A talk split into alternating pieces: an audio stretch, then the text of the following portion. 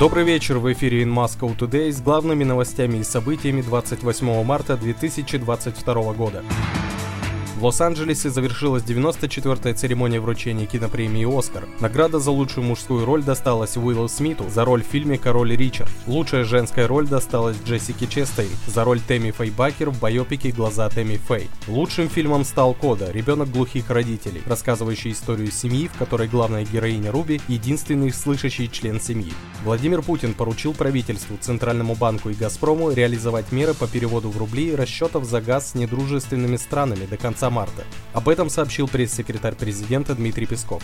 Также он добавил, что в случае отказа европейцев от оплаты в рублях Россия не будет поставлять топливо бесплатно.